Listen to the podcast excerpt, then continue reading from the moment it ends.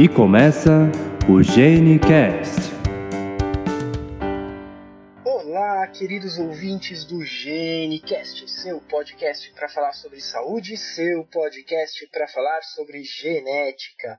Aqui quem está falando de São Paulo é Rodrigo Foque, médico geneticista. Aqui é Henrique Galvão, médico geneticista de Barretos. Aqui é Rayana Maia, falando de Ribeirão Preto, sou residente. Oi, aqui é a Gabriela Nunes, falando de São Paulo, eu sou acadêmica do sexto ano de medicina. Muito bem, pessoal. No cast de hoje nós vamos trazer uma discussão sobre aconselhamento genético.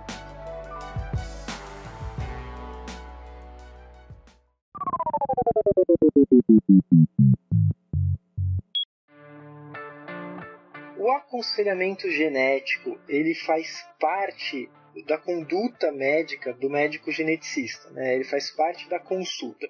Eu acho que é um tema muito interessante da gente entender um pouco, né? quando a gente escuta, ah, ah, você precisa passar por um aconselhamento genético, ou eu vou fazer um aconselhamento genético. O que quer dizer este aconselhamento genético? Para começar, eu acho que entender esse conceito é legal até a gente rever algumas coisas da, da própria história, para entender o que, que, que, que é o aconselhamento genético e como que isso chegou.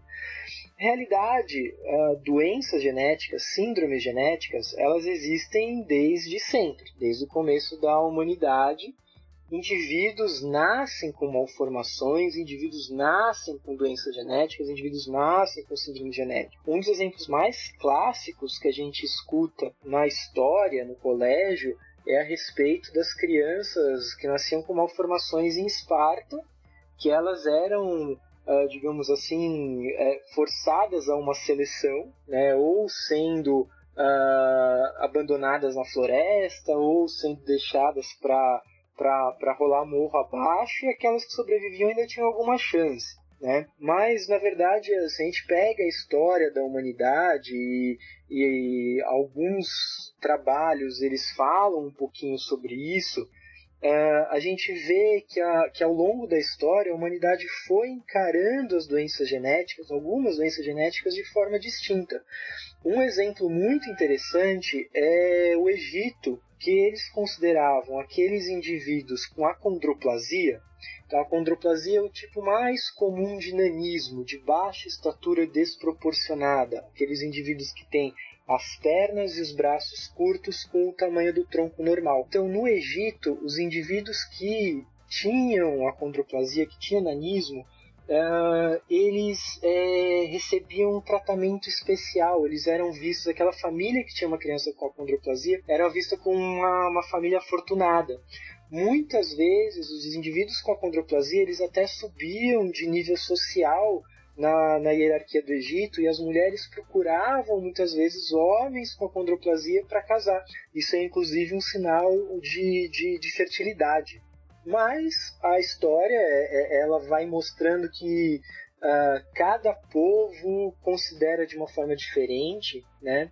Uh, e se a gente encontrar a história mais recente, da, da, da, da mais atual, né, uh, a gente chega num indivíduo muito é, importante para o início do desenvolvimento que a gente vê hoje como aconselhamento genético, que foi um cara chamado Francis Galton. Francis Galton era o primo de primeiro grau do Darwin. E em 1883 ele criou um termo chamado eugenia. O termo eugenia, o grande objetivo era um controle populacional dos indivíduos com alguma malformação, deficiência intelectual, alguma doença genética, é, no qual ele partia do princípio que os indivíduos que tinham esse tipo de alteração eles deveriam evitar, eles não deveriam ter filhos, não deveriam ter é, descendentes. Em contrapartida, aqueles indivíduos que Uh, tinham características que, digamos que assim, bem entre aspas, né, socialmente eram mais bem, bem vistas, digamos, eles eram mais inteligentes, mais fortes, é, eles, é, assim, eles deveriam é, deixar mais descendentes. Né? É, era mais ou menos esse o conceito de eugenia quando o Galton criou lá em 83. Né? Uh, em, em 1900, começou um movimento eugênico muito forte. Nós tivemos assim alguns centros eugênicos é, espalhados pelo mundo, né, nos Estados Unidos, na Europa, uh, aqui no Brasil, no Rio de Janeiro, existia um centro eugênico que é, eles tinham mais ou menos essa ideia. Só que, posteriormente, né, como a gente sabe muito bem da história, a, o conceito de eugenia ele foi, foi utilizado de uma forma uh, deturpada do que o, o Galton tinha proposto inicialmente, que levou à lei eugênica do Estado alemão em 1933. Isso foi o, o, a principal justificativa para grandes atrocidades que a gente teve durante a Segunda Guerra Mundial. Né? Uh, isso em conjunto com já os maus olhos que a sociedade científica dava para os centros eugenistas em relação a algumas ideias, fez com que os conceitos eugenistas afundassem cada vez mais, né? E começou a surgir uh, um movimento contrário proposto por um médico americano chamado Sheldon Reed em 1947, que é o Genetic Counseling, uh, que foi traduzido para a gente como aconselhamento genético. Que na realidade essa tradução ela não é a ideal, porque não é que o aconselhamento genético seja um conselho que nós estamos dando. O aconselhamento genético ele é uma série de orientações para aquele indivíduo, para aquela família entenderem o que, que está acontecendo, que doença é essa, que síndrome é essa, o que causou, quais as consequências, uh, para então aquela família individualmente decidir o que, que ela quer realizar, qual o próximo passo. É, é importante eles entenderem o risco de recorrência para terem essa decisão, mas de forma nenhuma a, a gente tem que tomar essa decisão pelo, pelo paciente ou determinar o que ele deve fazer. Você não deve ter filhos, ou você deve ter filhos, esse risco é alto, esse risco é baixo. Então ele vem com um movimento forte, contrário ao que o conceito eugenista existia, propunha, e o aconselhamento genético, ele é o, a base central, uma das principais bases, para a gente falar mesmo, a base central da genética médica como especialidade, da genética médica como uma disciplina médica. Quando eu falo assim que, Sheldon, que, que o Francis Galton ele foi um dos responsáveis é, até pela existência genética médica por conta disso. Na verdade, o movimento que ele fez fez com que viesse um movimento contrário muito forte, é, com uma ética muito forte, que é um dos pilares que deu origem à nossa especialidade. Essas, é, esse início né, do desenvolvimento da, da genética, ele é muito bem documentado até num livro recém-publicado, eu acho que tem um, dois anos, que foi, um ano no máximo que foi publicado, que é o livro O Gênio, uma história íntima, é do Siddhartha Mukherjee, eu não sei se é essa a pronúncia correta. E ele coloca algumas, algumas observações bem interessantes. Por exemplo, essa situação lá, né, no final da, de, do, do, século do século XIX, né, com Francis Galton, eles, na verdade, eles estavam buscando é, é, essas questões todas da hereditariedade. Havia um, um, um, clima propenso a isso, né, tanto que Mendel fez o trabalho com as ervilhas algum tempo antes, Darwin publicou algum tempo antes do Galton a questão ori da origem das espécies, a questão da transmissão das características, né? Do, da, da, aptidão do mais adaptado ao ambiente, isso era um assunto corriqueiro. E naquela época, a questão da eugenia, ela era sedutora. Ninguém sabia o que, que ia virar, o caminho deletério, catastrófico que ia virar depois com a utilização desses argumentos é, para a questão de, de, limpeza étnica, né? De, de, de, do Holocausto, inclusive. Mas a questão é principal em relação ao gene, esse foi um, um pontapé iniciado lá no meio do século XIX, final do século XIX, é, por conta de um contexto é, social na busca que o ser humano estava de algumas explicações, né? Tava o, o, positivismo, então assim, tanto na parte é, biológica, mas também outros aspectos tinham essa situação. E, por fim, né, teve todos esses efeitos deletérios e tudo, mas deu início ao que a gente vê hoje. E por que, que eu estou falando isso? Porque até hoje a gente tem novas descobertas e a gente, novamente, tem que ter essa responsabilidade, essa noção de que a coisa ela pode tomar um caminho deletério ou não, dependendo das nossas atitudes. Né? Então, só para o começo de conversa, assim, a gente já ter isso em mente, que Galton não foi um cara mal de ter começado essa ideia, mas o clima da, de, de então, né? o que, que comunidades, as sociedades podem optar, né? qual caminho a seguir. O livro é bem interessante. É, o livro, o livro é ótimo, Henrique, é, é bem interessante mesmo. Ainda não, não li completo, li só alguns capítulos. É, e, e, essa questão dessa evolução de, de conceitos a gente observa exatamente porque nós tivemos assim é, três grandes modelos, né? Então assim a gente teve essa questão do, do eugenismo. Aí quando a gente entra no aconselhamento genético, a gente teve dois, dois modelos dentro do aconselhamento genético, né? Então um modelo mais preventivista e mais recentemente um modelo mais psicológico. Então, o modelo mais preventivista do aconselhamento genético assim, é baseado no que, o que a gente também tinha do conceito do médico uh, lá de 1900, 1950, que era aquele médico que ele tomava a conduta e o paciente ele era um ser mais passivo nessa conduta. É, em relação às doenças, ele decidia o que tinha que ser feito e o paciente acatava. Quando a gente fala de aconselhamento genético, quando a gente fala de uma doença genética, isso traz um impacto psicológico grande, isso traz uma questão é, de, de, um peso muito grande para a família, é, para aquele indivíduo e para a família, né? E, e aí a gente começa a ter um modelo mais psicológico ou, ou psicossocial que na verdade a, a, gente envolve mais o paciente, entende mais a situação do paciente né, na relação à decisão do que o que a gente vai vai tomar ou vai fazer, né? Então historicamente a gente consegue ver essa evolução e até determinar é, bem essa, é, essa evolução, esses momentos de evolução.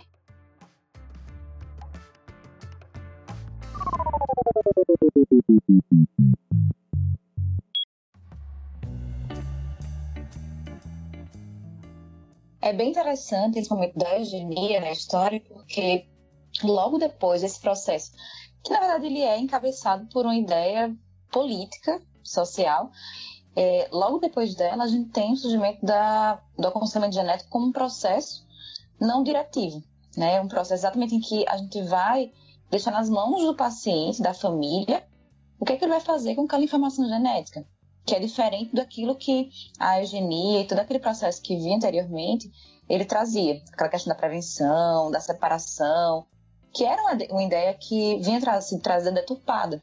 E isso revoluciona a genética a partir daí. Porque tem todo um processo da gente estudar melhor como é que acontece o aconselhamento genético. O que é que ele é, o que é que, para que é que ele serve, onde ele começa, onde ele termina. E ele termina, será? Ou é um processo contínuo? Acho que é uma coisa que é bem interessante da gente estar tá pensando também. Perfeito. Então vamos tentar esmiuçar um pouquinho dessas, dessas perguntas para a gente chegar um pouquinho nessas respostas. Então, assim, uh, tudo começa a gente entender então que o aconselhamento genético ele faz parte de um processo que é um processo contínuo.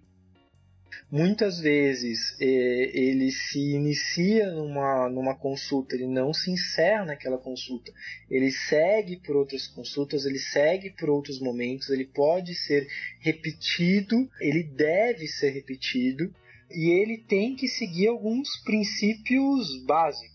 Esses princípios básicos, eles é, são bem caracterizados, inclusive, como o, os deveres primordiais, que nós chamamos de deveres prima facie, é, da bioética como um todo. Esses deveres a gente coloca como o pano de fundo de como vai ser nossa atuação.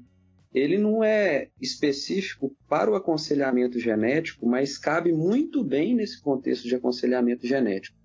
E são citados vários desses deveres, né, mas os principais, né, os que eles chamam de prima facie, seriam a beneficência, que seria, bom, o intuito de tudo é fazer o bem né, para a pessoa, para o outro seria.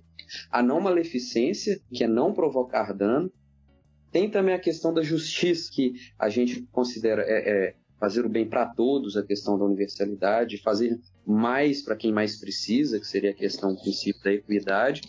E o, o que se menciona mais comumente, né, o último desses quatro, seria a autonomia, que alguns colocam até não como dever prima facie, mas é uma questão importante também é, na bioética como um todo e no aconselhamento genético. Essa autonomia é um ponto bem interessante que a gente né, vê depois né, uma, um abandono da questão do, do, do médico sendo o, o, o, ser ativo e o paciente recebendo a, a ordem passivamente, a questão da autonomia ela dá essa questão do direito de escolha para o paciente. É uma coisa que a Rayana falou também. A autonomia ela é uma, um, um direito do paciente, mas não que a gente faça tudo para ele, né? Não que a gente está simplesmente se eximindo de, nos eximindo de nossas responsabilidades. A gente é parceiro do, do, do, paciente.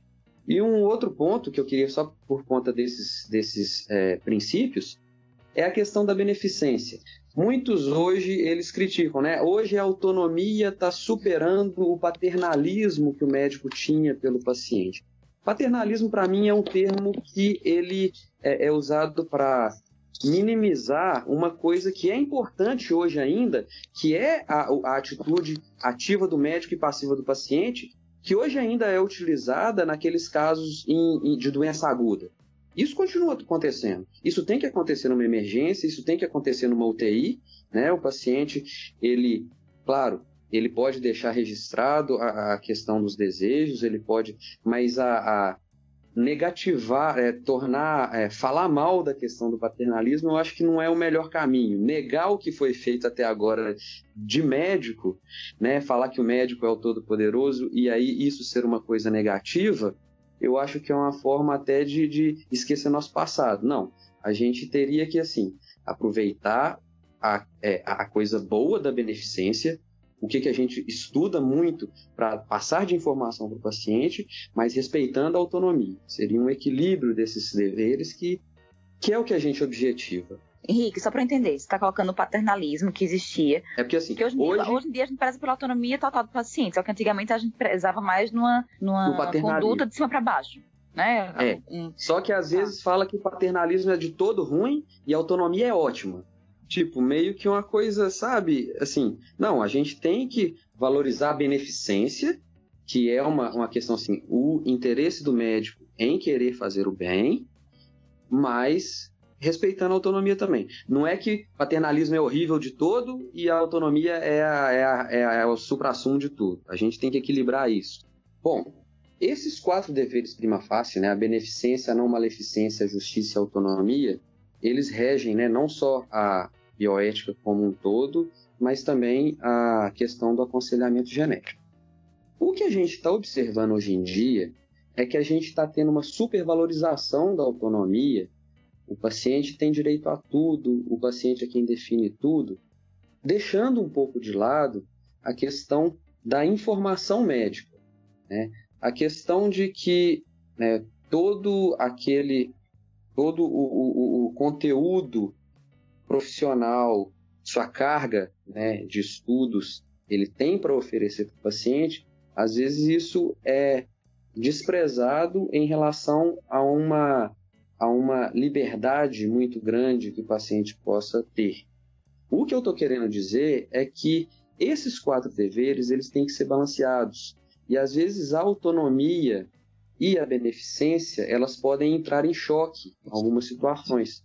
Por exemplo, o paciente tenho o direito de saber o meu resultado, de não falar para ninguém. Mas ao mesmo tempo ele vai estar deixando de fazer o bem ao não informar esse resultado para um irmão que pode ser também é, portador de alguma mutação. Então, a questão de equilibrar né, esses princípios, ela é uma função fundamental do encontro que é o aconselhamento genético. A gente poder prover paciente da melhor capacidade de julgamento para fazer as escolhas dele.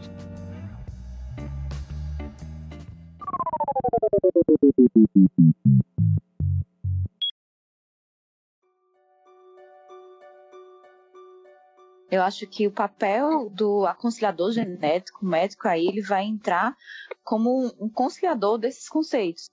Porque no processo que a gente vai dar o diagnóstico e explicar para os pacientes todas as implicações, a gente vai exatamente estar tá cumprindo esse, esse, essa função de equilibrar e orientar o paciente no sentido do que é uma autonomia, é, mas também do que não vai ser uma não maleficência para a família, do que é que vai ser a beneficência, por exemplo. Então, agora a gente está falando dessa parte dos princípios, é, bioética, autonomia, é, beneficência. Isso quer dizer, então, que se os pais de uma criança com uma possível doença genética, que não necessariamente apresente um, um quadro clínico específico, ou seja, sinais e sintomas da, daquela doença, eles têm o direito de escolher testar a criança para determinada doença? No cast sobre oncogenética, a gente até deu um exemplo a respeito do teste de crianças para uma doença que ela só pode vir a se desenvolver no futuro. Uh, isso é uma questão que a gente precisa diferenciar. Uma coisa é a gente falar de um indivíduo que ele tem uma doença, ele tem um quadro clínico, e a gente fazer um exame genético, a gente fazer uma investigação, é para a gente chegar naquele diagnóstico. Outra coisa é a gente ter um indivíduo que ele não tem a doença, ele pode ter um risco de ter aquela doença por conta da história familiar, e aí a gente avaliar se ele vai ser investigado ou não. O que, que vai ajudar a gente a determinar se ele vai ser investigado ou não? O quanto que vai mudar a gente ter o diagnóstico daquele indivíduo naquele momento. Se é uma doença que não tem um tratamento ou não tem algo que a gente vai fazer neste momento que vai mudar a história natural da doença, que vai mudar o que tem que ser feito com aquele indivíduo, então a, a ideia é a gente respeitar a autonomia da criança de querer saber se é, ela é, é ela vai ter a doença ou não e ela só vai ter condições de saber isso, a gente considera a partir da maioridade, é, contra a gente ter um diagnóstico de uma criança que ela já tem um quadro clínico, então ela tem uma doença genética, tem uma síndrome genética, ou então uma criança que ela ainda não, que ela não tem nenhum sintoma, mas a gente sabe que existe um risco muito grande dela desenvolver alguma coisa naquele momento no, no, no cast de oncogenética, por exemplo, a gente usou o exemplo do, da síndrome de Lifraumene, que é uma síndrome que causa uma predisposição ao câncer e é, uma criança, um adolescente, um, ele pode desenvolver algum tipo de tumor associado à síndrome de Lifraumene. Então, nesse caso, se justifica fazer essa investigação. A gente fala bastante de diagnósticos, quer dizer, então que o aconselhamento genético ele só pode ser feito pelo médico ou pode, por exemplo, envolver uma equipe multidisciplinar ou outros profissionais da saúde? Uh, isso entra numa outra questão uh, que, na verdade, envolve um pouco das fases do aconselhamento genético. É interessante a gente entender que o aconselhamento genético, então, ele é um ato contínuo uh, que ele faz parte da consulta, né? Então a gente costuma falar assim que a consulta no médico geneticista é o aconselhamento genético, porque ele envolve algumas fases. Então ele envolve a fase de estabelecer o diagnóstico Uh, o aconselhamento genético não é simplesmente falar o risco, mas é também a gente estabelecer esse diagnóstico, a gente ajudar nas decisões a tomar, realizar o segmento. Então, uh, quais são essas fases do aconselhamento genético? Estabelecer o diagnóstico. Com o diagnóstico estabelecido, uh, muitas vezes até sem esse diagnóstico estabelecido, mas com informações suficientes, a gente consegue ir para a segunda fase, que é calcular o risco genético Uh, muitas vezes esse cálculo do risco genético ele não é feito durante a consulta, não necessariamente é feito frente ao paciente, às vezes precisa ser é, consultada a literatura médica para a gente conseguir chegar nesse risco. A gente vem para a terceira fase que é a comunicação do risco e de toda a orientação do que, que isso quer dizer, o que, que isso vai trazer para a família. A gente vai para uma fase de decisão né, decisão e ação. Então se decide em conjunto com a família quais os passos, quais as possibilidades, qual a linha de ação que nós temos que seguir. E, por fim, o do segmento, que é um segmento clínico.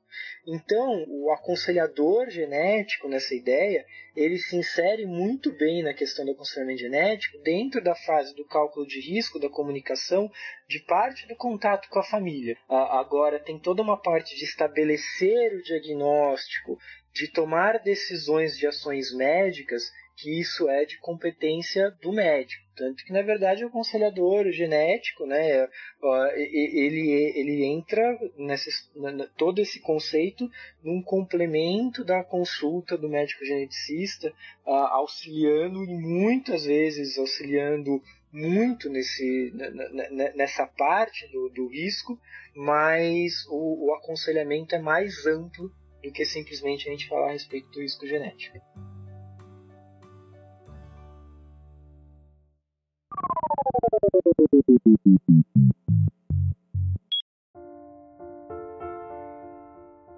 O aconselhamento genético por si só, ele não é nem uma consulta médica só, nem uma consulta, é uma análise para estabelecer o risco que o paciente tem. A gente vê já a definição clara né, do, do American College of Medical Genetics, que coloca que você precisa compreender fatos médicos, incluindo diagnóstico e tratamento, você precisa favorecer, é, favorecer o entendimento que os pacientes têm da, da, da síndrome, né, ou de uma possível síndrome. Você busca ajustar a família que está consultando da melhor maneira possível a situação imposta, aquela situação que o paciente tem. E isso, na verdade, né, como o Rodrigo falou, de ser um processo contínuo, isso requer o, o, a atividade conjunta de vários profissionais. Por vezes até algum outro especialista que encaminhe o paciente para a gente, ele está junto ali no aconselhamento genético. Que seja fazer um exame é, complementar depois que a gente fecha um diagnóstico de uma síndrome de predisposição, por exemplo. Uma endoscopia faz parte do segmento, então isso faz parte do aconselhamento genético. Esse processo amplo que a gente, inclusive, né, os, os, médicos geneticistas, eles têm um código, né, até para cobrança disso de plano de saúde, tem a parte essa questão de aconselhamento genético, justamente por isso, porque é uma coisa é, feita por pessoas treinadas, isso já está na definição própria do, do, do termo aconselhamento genético, e que envolve um processo contínuo, de assistência a essas pessoas. Eu acho que a gente entender que é um processo fundamental para a gente entender o que é que é o aconselhamento genético. Todas essas fases que estão aí associadas e entender que essa comunicação do risco é uma das fases que mais vai se prolongar, digamos assim, que a gente vai estar reforçando, porque sim, são conceitos que são difíceis de a gente assimilar, são difíceis de entender e que aí vai agregar outros valores e que é preciso saber associar eles dentro do contexto da doença, dentro do contexto social, dentro do contexto familiar. E não é fácil a gente fazer isso em uma consulta, em um encontro também. Não é fácil a família nem o paciente, diante de um diagnóstico, diante de um risco de recorrência, é, saber o que fazer com aquela informação. Então, o processo, junto aí com o segmento clínico, com os exames, com tratamentos, porventura existir, vão estar associados. E o aconselhamento genético vai estar só começando, além com o diagnóstico. É interessante quando a gente faz essa questão do, do risco, né?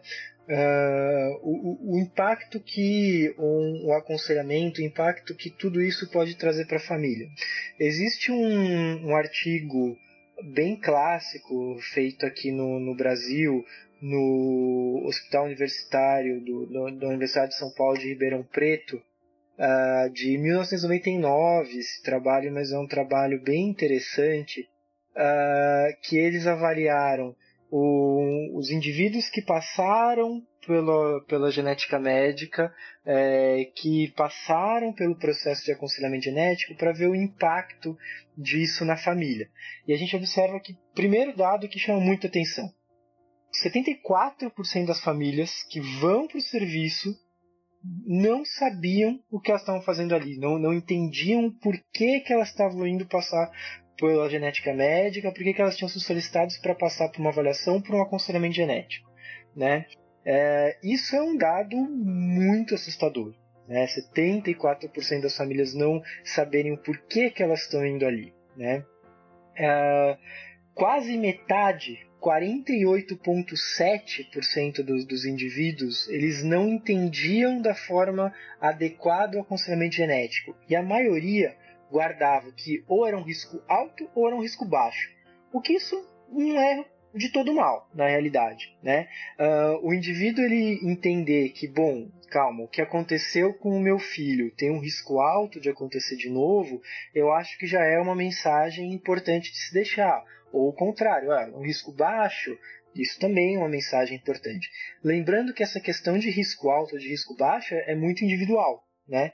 Então, para cada indivíduo, ele pode considerar uma coisa risco alto mesmo e um outro indivíduo considerar o mesmo risco, um risco não tão alto assim. Né? Agora, alguns dados interessantes desse estudo é que quase 65% dos casais eles decidiram não ter filhos, independente do risco alto ou baixo. 65% decidiram não ter mais filhos. Né? Uh, não aumentava a, a taxa nem de adoção, nem de separação depois da comunicação do risco. Né? Então, a, a, maioria desses casais, eles, isso não era o motivo pelo fim do casamento ou o motivo por qual eles buscariam uma adoção. Né? Uh, e se observou que naqueles casais que é, tinham risco mais alto, eles é, faziam mais procedimentos de esterilização definitiva, então a maioria fazia a laqueadura, é, comparado ao grupo de, de baixo risco.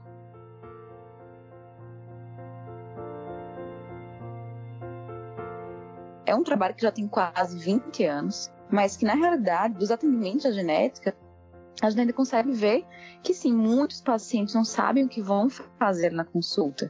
E a gente também percebe que essa noção do risco alto e baixo é realmente individual.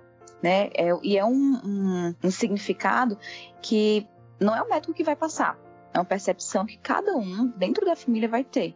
E daí a importância de explicar e que o paciente entenda bem o que é o aconselhamento genético e o que é que ele vai fazer com aquela informação. Porque a decisão reprodutiva cabe ao casal e não ao médico.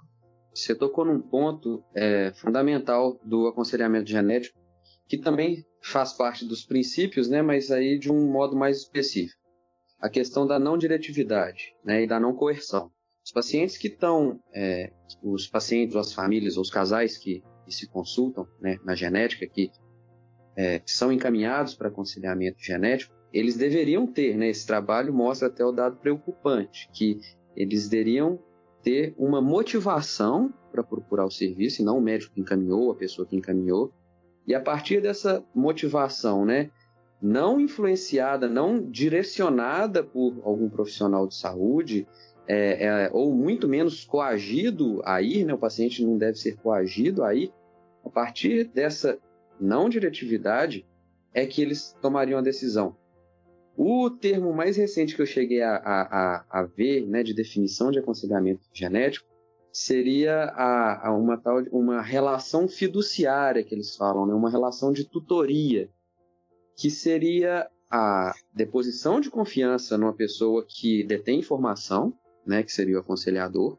Essa pessoa que detém informação, ela tentaria de passar, passar da melhor forma possível, com a maior clareza possível, tentando é, se certificar de que a pessoa absorveu essa informação, para poder a pessoa ou o casal ou quem quer que seja tomar decisões a partir disso, né? Levar a sua vida é, é, a partir dessas informações claras. Então, né, o serviço, o uso tem que ser voluntário de um serviço de, de, de, de genética. E junto com essa parte da decisão, tanto reprodutiva como, como, com relação à informação genética como um todo, é muito importante que a família, ou que o paciente, tenha um suporte psicológico também. Tanto para que ele possa entender adequadamente os sentimentos que estão ali envolvidos, como para poder acompanhar esse processo de tomada de decisão, que vai estar ali associado também com o tratamento, com os exames, com as cirurgias que podem estar associadas, né? E uma coisa interessante, complementando, Rayane, a OMS ela coloca que uma vez que foi oferecido o, o, né, o aconselhamento, o, o estágio inicial do aconselhamento genético, seria não obrigatório, mas seria é, esperado de que o segmento fosse oferecido para esses pacientes também. Né? Mais uma vez, falando, não é aquela coisa pontual. A coisa do segmento, incluindo aspectos emocionais é, é, envolvidos, ele está intrínseco. Até um detalhe, é, as comissões de ética de, em pesquisa no Brasil, né, o, é, submetidas ao CONEP, elas sempre estão atentas à questão de se alguma pesquisa com teste genético, depois essa pesquisa ela vai ter um suporte de aconselhamento genético. Né? A gente discute muito isso em, nas comissões de ética, porque, bom, foi oferecido um teste para determinado paciente e o paciente tem a liberdade na hora da pesquisa de querer saber o resultado, esse resultado ele tem que ser oferecido também num contexto em que ele entenda. Então, o segmento é fundamental. E não só o segmento aí. Uma coisa que é importante é que quando a gente está falando de genética, a gente até brinca, né? Que quando chega o paciente, vem a família inteira junto. Porque a gente sabe que tem uma herança que pode estar associada, que pode vir dos pais, pode implicar nos tios, nos irmãos, nos filhos. E a parte psicológica vai atuar aí também, na questão de avaliar a família como um todo. É, e isso também está dentro do, do processo do aconselhamento genético.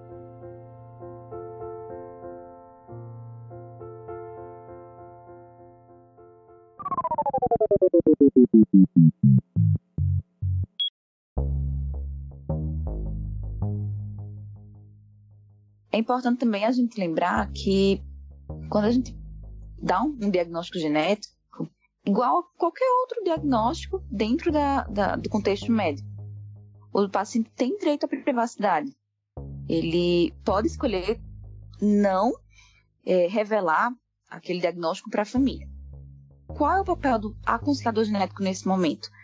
É, orientar com relação aos riscos de recorrência e aí não só no sentido reprodutivo, não só no sentido dos filhos, mas também no risco que os pais podem ter, no risco que outros, outras pessoas na família podem ter.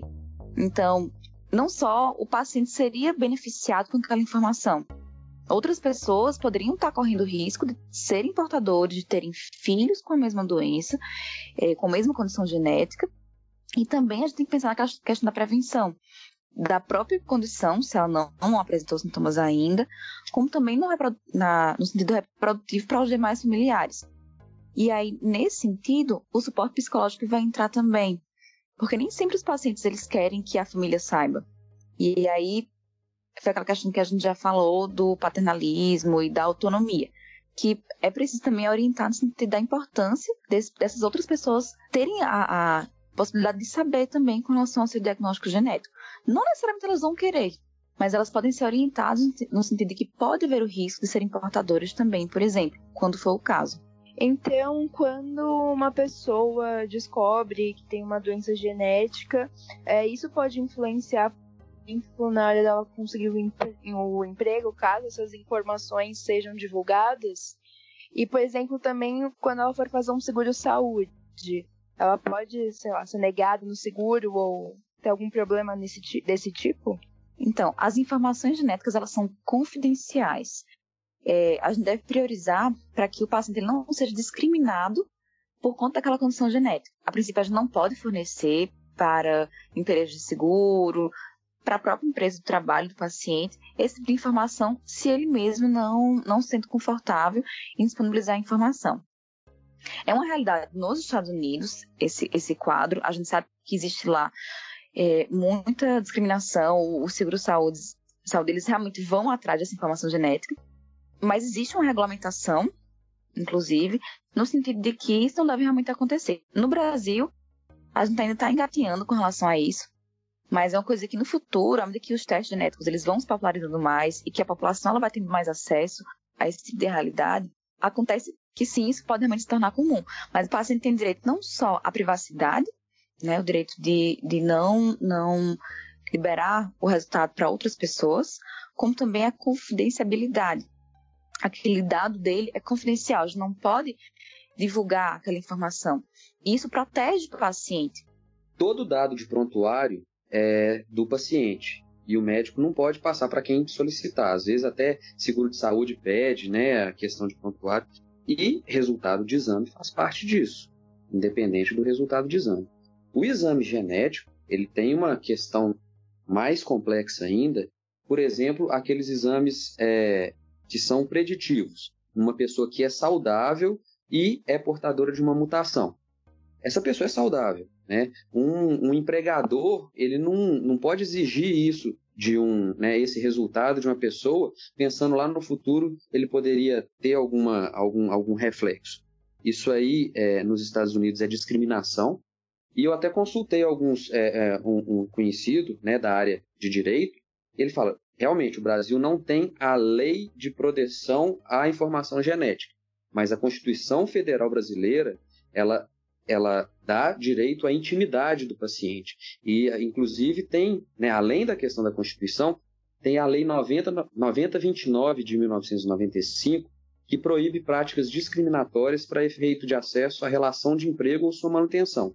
Essa lei é ampla, né? ela é usada inclusive para a questão de gestantes, principalmente, mas ela cabe nesse caso. Então, falar que o Brasil não tem nada, não. A gente tem um resguardo né, para defender o, o, a privacidade do, do, dos nossos pacientes. E a questão da confidencialidade do, do prontuário, ela é óbvia, né? Mais ainda por se tratar de questão de é, questões genéticas.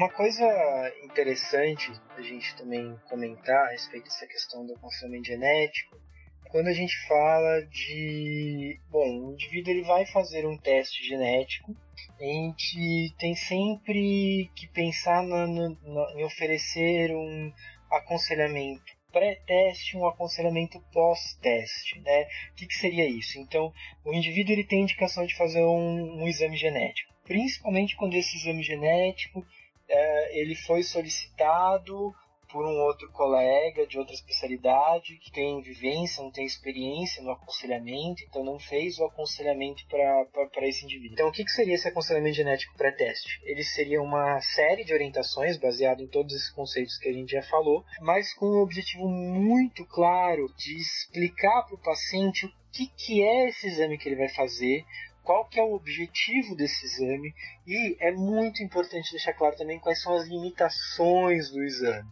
E o aconselhamento pós-teste é, após o teste genético, o que, que isso vai trazer para a gente? É, é, toda a parte da comunicação, a, a, parte da decisão, ação, a parte de segmento.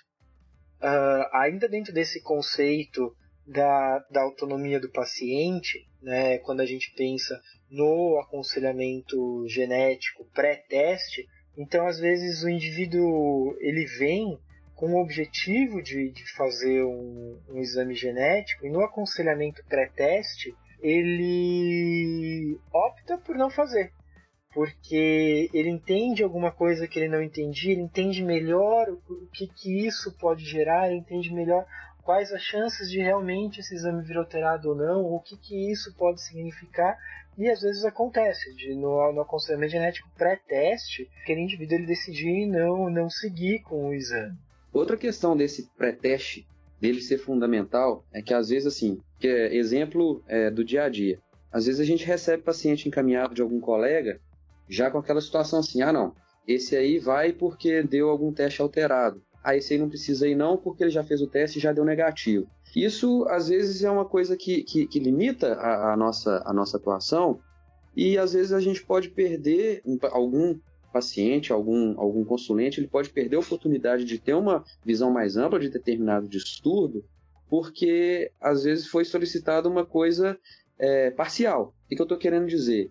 A consulta com o médico geneticista, ela, ela deve acontecer, idealmente, antes de ser iniciado essa solicitação de teste genético, por causa da importância do aconselhamento genético pré-teste. Não é incomum no consultório, às vezes a gente receber algum paciente que trabalha com oncogenética, ele deve ter isso uma, uma frequência, eu trabalho muito com autismo, também tenho isso com alguma frequência no consultório, do paciente já vir para gente com um exame genético feito, que muitas vezes não é o exame ideal para ele fazer, muitas vezes ele vem com uma série de conceitos que estão errados em relação àquele exame, ou, ou pior ainda, vem um, um resultado que o, o, médico que solicitou, o colega que solicitou, ele não conseguiu interpretar da forma adequada, e aí o paciente ele já vem muito preocupado, ou então hoje em dia com a internet ele lê alguma coisa e vem achando que é, uma, que é algo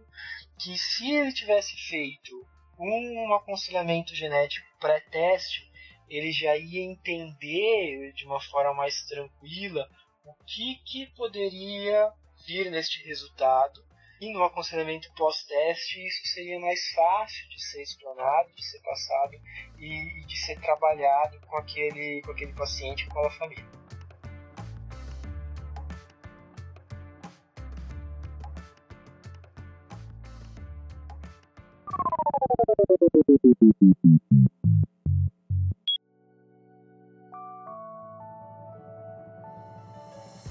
Bom, pessoal, uh, hoje nós decidimos trazer um pouquinho esse assunto sobre aconselhamento genético para vocês entenderem um pouco mais sobre a atuação do médico geneticista, o que, que é feito numa consulta com o médico geneticista. Né? Eu quero agradecer muito a presença de todo mundo. Então, hoje nós estivemos aqui com Henrique Galvão, Bom, pessoal, obrigado mais uma vez né, por estar nos escutando. Obrigado pela oportunidade, Rodrigo. E só lembrar que assim, a gente está falando né, bem superficialmente. Se fosse deixar, a gente falaria um dia inteiro sobre isso. Mas é um, o início de uma, de uma ideia do que, que, né, do que, que a gente faz no nosso no, no dia a dia nosso. Com Rayana Maia. Pessoal, foi um prazer estar com vocês aqui nesse cast. Espero que vocês tenham entendido um pouquinho mais do que é que o geneticista faz no dia a dia que a gente não vai só falar para vocês sobre o risco, dizer o diagnóstico. O processo é complexo, mas é muito importante. E estivemos com a Gabriela Nunes, a nossa interna. É, obrigada pelo convite de participar aqui com vocês, entender um pouco melhor sobre esse mundo que é a genética. Espero que o pessoal esteja gostando dos casts. Muito bem, pessoal. Até o próximo GeneCast. Um abraço.